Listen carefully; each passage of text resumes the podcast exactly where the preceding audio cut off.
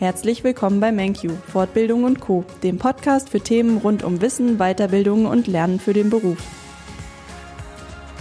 Hallo Silke. Hallo Julia. Bei den Prüfungsaufgaben habe ich eine Aufgabe zur mehrstufigen Deckungsbeitragsrechnung. Den Link zur Aufgabe mit allen Zahlen findest du in den Show Notes. Lass uns doch mal gemeinsam draufschauen. Okay, das ist ein ähm, schwieriges Thema.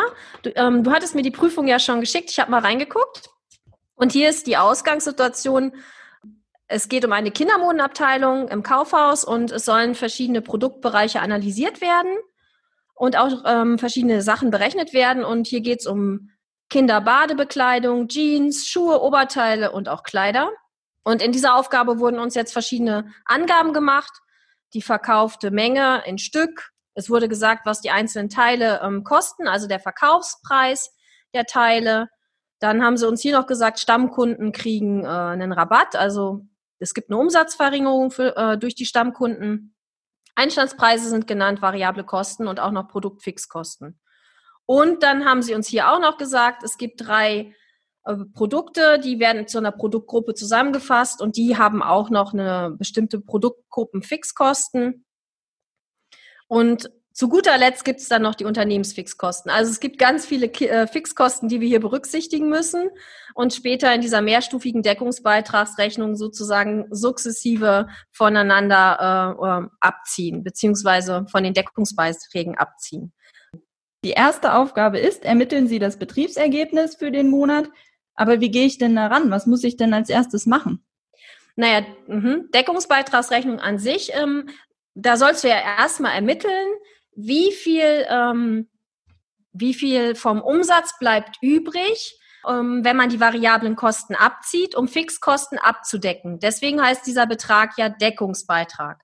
Und dafür müssten wir jetzt erstmal den Umsatz ermitteln, um dann die variablen Kosten davon abzuziehen um zum ersten Deckungsbeitrag zu kommen. Und in diesem Fall ist es so, der Umsatz ist gar nicht konkret gegeben, sondern die sagen uns, ein Stück kostet ähm, zum Beispiel bei der Badebekleidung 38 Euro und wir verkaufen es 800 Mal. Dann ist natürlich 38 mal 800 logischerweise der Umsatz. Und somit ermitteln wir erstmal den Umsatz für jedes einzelne Produkt, um dann hinterher zu sagen, okay, wir haben hier Verringerungen, die Stammkunden kriegen Ermäßigung, einen prozentualen Wert und den ziehen wir ab.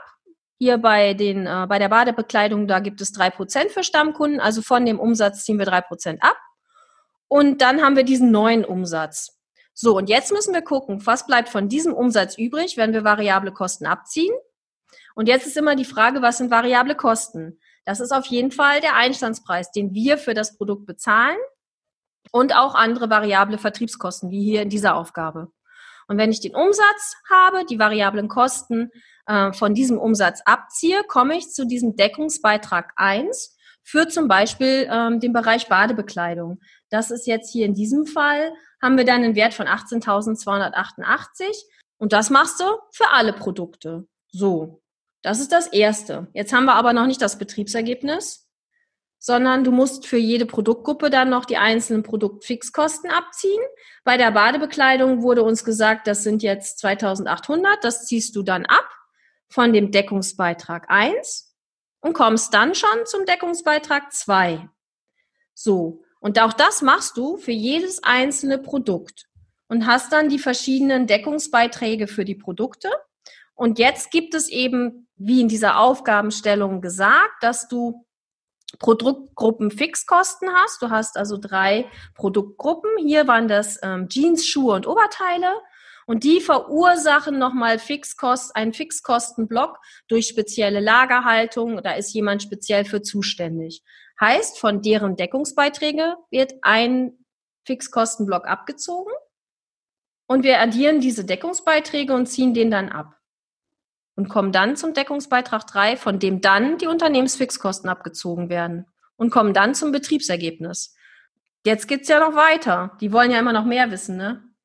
Genau, Aufgabe 2 möchte jetzt wissen, wie sich das Betriebsergebnis verändern würde, wenn wir das Produkt mit dem negativen Deckungsbeitrag herausnehmen. Ja, also grundsätzlich ähm, muss man sagen, dass Produkte, die einen negativen Deckungsbeitrag haben, aus dem äh, Sortiment zu nehmen sind, da sich dann das Betriebsergebnis um diesen negativen Deckungsbeitrag verbessert. Das ist in unserer Aufgabe ja hier das Produkt mit den Oberteilen, also beziehungsweise die Kinderoberteile. Und ähm, in diesem Fall ist es so, die Kinderoberteile erwirtschaften einen ähm, Deckungsbeitrag 1, der positiv ist, also der Umsatz minus die variablen Kosten gibt einen positiven Deckungsbeitrag von ähm, 1.694 Euro.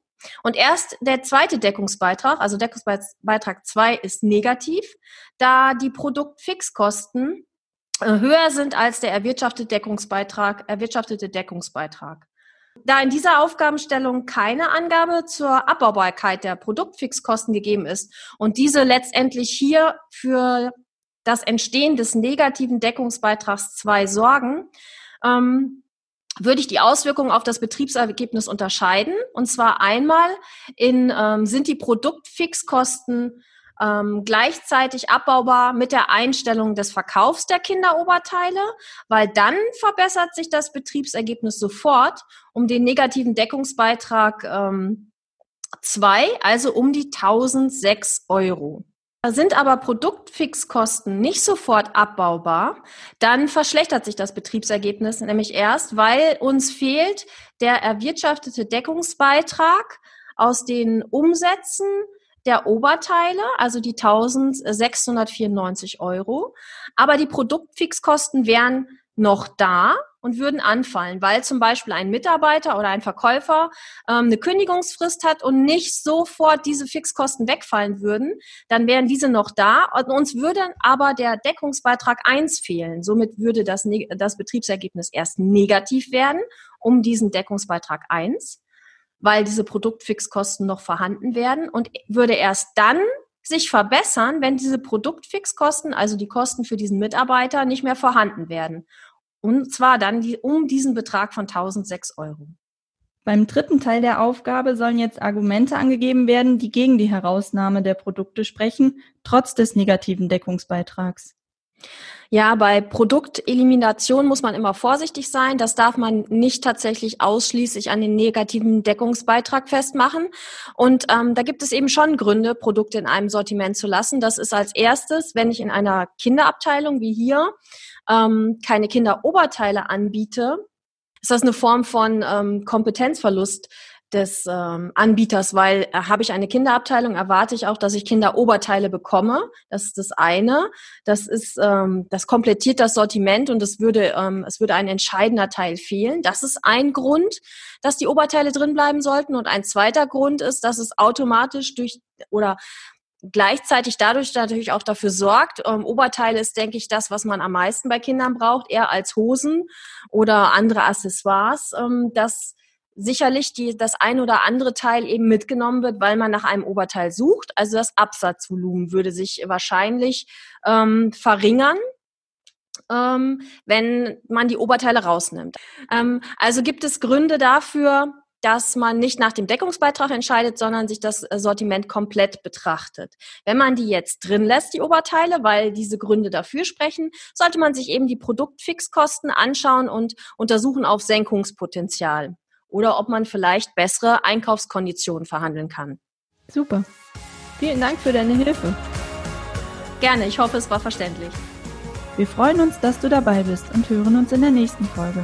Bis dahin, viele Grüße, dein MenQ-Team.